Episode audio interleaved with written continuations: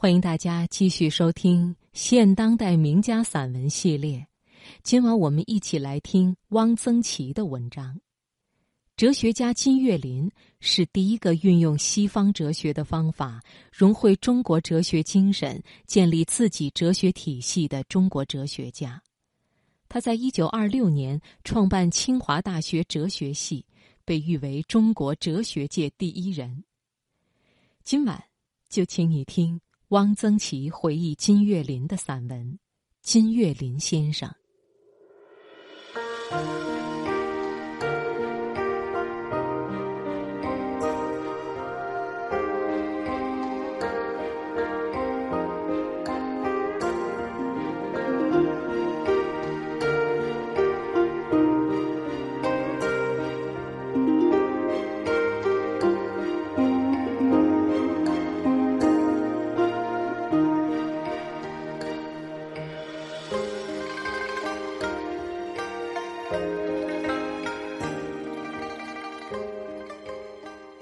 西南联大有许多很有趣的教授，金岳霖先生是其中的一位。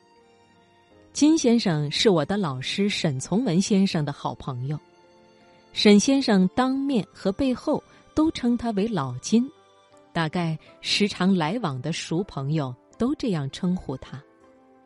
关于金先生的事，有一些是沈先生告诉我的。我在沈从文先生在西南联大一文中提到过金先生，有些事情在那篇文章里没有写尽，觉得还应该写一写。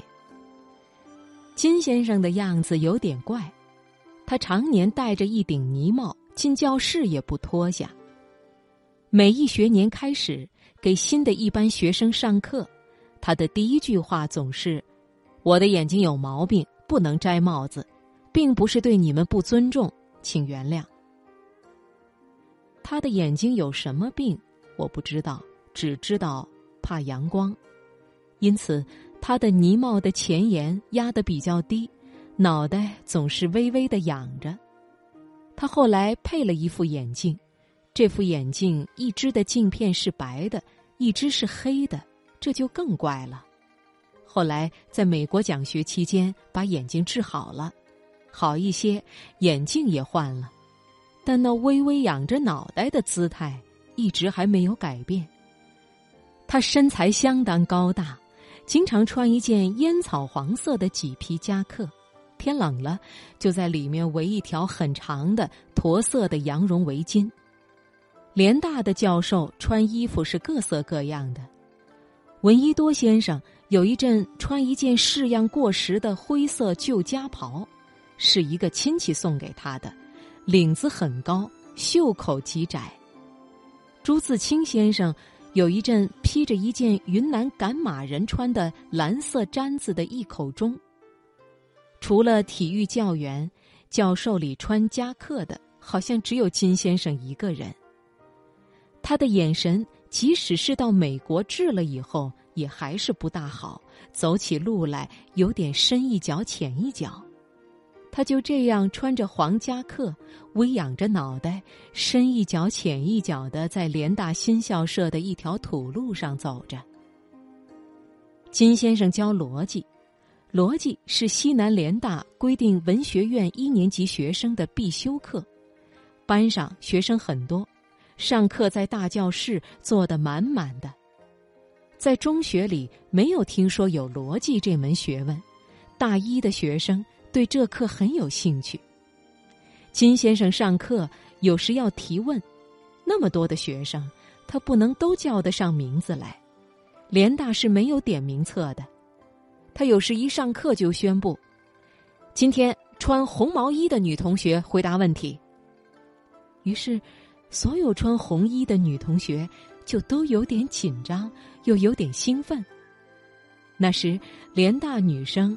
在蓝阴丹士林旗袍外面套一件红毛衣，成了一种风气。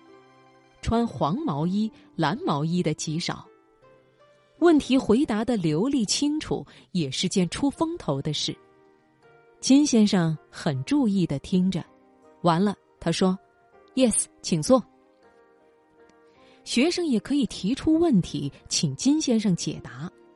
学生提的问题深浅不一，金先生有问必答，很耐心。有一次，一个华侨同学叫林国达，操广东普通话，最爱提问题，问题大都奇奇怪怪。他大概觉得逻辑这门学问是挺玄的，应该提点怪问题。有一次，他又站起来提了一个怪问题。金先生想了一想，说：“林国达同学，我问你一个问题：林国达君垂直于黑板，这是什么意思？”林国达傻眼了。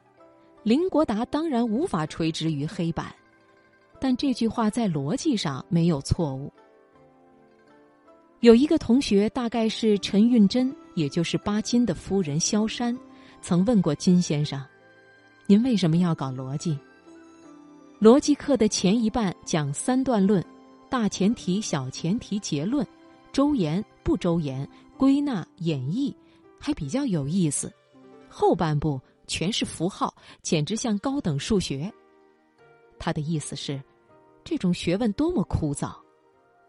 金先生的回答是：“我觉得它很好玩儿。”除了文学院大一学生必修逻辑，金先生还开了一门符号逻辑，是选修课。这门学问对我来说简直是天书。选这门课的人很少，教室里只有几个人。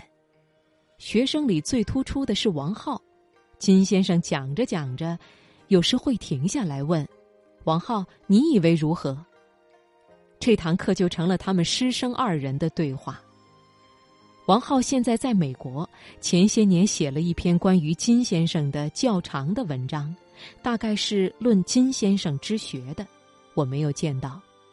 王浩和我是相当熟的，他有个要好的朋友王景鹤，和我同在昆明黄土坡一个中学教学。王浩常来玩儿，来了常打篮球。大都是吃了午饭就打。王浩管吃了饭就打球叫练盲肠。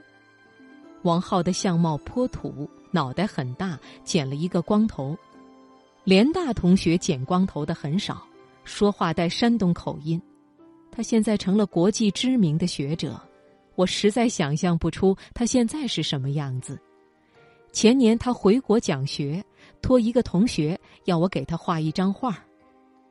我给他画了几个青头菌、牛肝菌、一根大葱、两头蒜，还有一块很大的宣威火腿。火腿是很少入画的。我在画上提了几句话，有一句是“以为王浩异国乡情”。王浩的学问原来是师承金先生的。一个人一生哪怕只教出一个好学生，也值得了。当然。金先生的好学生不止一个人。金先生是研究哲学的，但是他看了很多小说，从普鲁斯特到福尔摩斯都看。有几个联大同学住在金鸡巷，楼上有一间小客厅。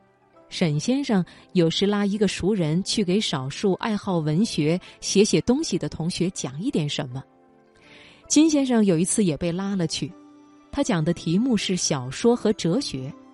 题目是沈先生给他出的，大家以为金先生一定会讲出一番道理，不料金先生讲了半天，结论却是小说和哲学没有关系。有人问：“那么《红楼梦》呢？”金先生说：“《红楼梦》里的哲学不是哲学。”金先生是个单身汉，无儿无女，但是过得自得其乐。他养了一只很大的斗鸡，这只斗鸡能把脖子伸上来，和金先生一个桌子吃饭。他到处搜罗大梨、大石榴，拿去和别的教授的孩子比赛，比输了就把梨或石榴送给他的小朋友，他再去买。金先生朋友很多，除了哲学家和教授外，时常来往的，据我所知，有梁思成、林徽因夫妇。沈从文、张奚若，君子之交淡如水，坐定之后，清茶一杯，闲话片刻而已。金先生对林徽因的谈吐才华十分欣赏，林徽因是学建筑的，但是对文学的趣味极高，精于鉴赏，所写的诗歌和小说如《窗子以外》《九十九度中》，风格清新，一时无二。林徽因去世后，有一年，金先生在北京饭店请了一次客，老朋友收到通知都纳闷儿，老金为什么请客？到了之后，金先生才宣布。今天是徽因的生日。金先生晚年深居简出，但还是希望能多接触接触社会。可是金先生已经八十岁了，怎么接触社会呢？他就和一个蹬平板三轮车的约好，每天蹬着他到王府井一带转一大圈。我想象金先生坐在平板三轮上东张西望。那情景一定非常有趣。王府井人挤人，熙熙攘攘，谁也不会知道这位东张西望的老人是一位一肚子学问、为人天真、热爱生活的大哲学家。